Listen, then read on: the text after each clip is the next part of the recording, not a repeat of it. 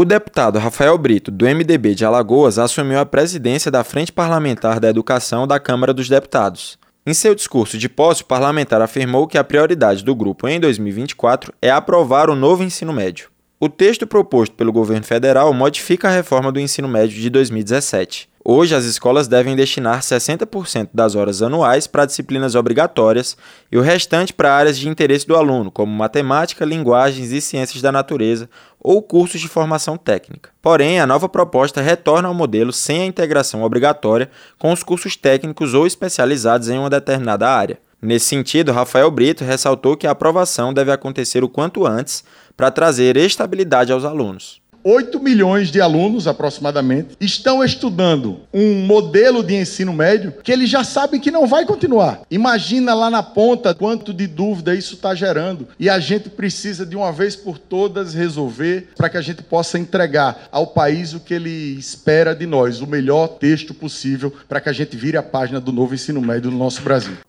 O ministro da Educação, Camilo Santana, participou da reunião da Frente Parlamentar da Educação e frisou que o objetivo das mudanças no ensino médio é construir um ambiente escolar atrativo aos jovens sem deixar de lado a formação profissional. Camilo Santana destacou a importância do Congresso para a aprovação do novo ensino médio ainda no primeiro semestre de 2024.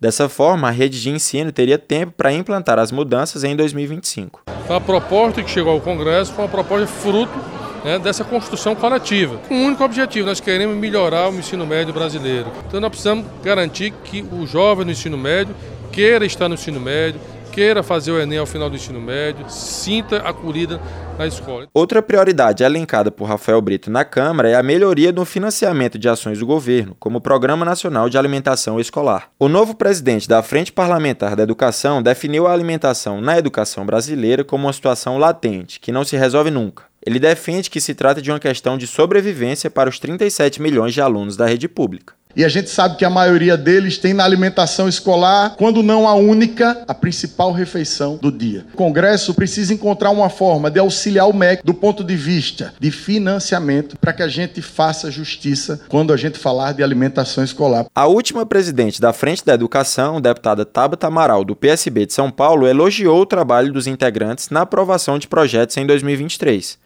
Por outro lado, a parlamentar pontuou que o maior desafio continua sendo a regulamentação de um Plano Nacional de Ensino mais robusto. De acordo com Tabata Amaral, uma educação pública fortalecida é o primeiro passo para reduzir a desigualdade no país. Da Rádio Câmara de Brasília, João Gabriel Freitas.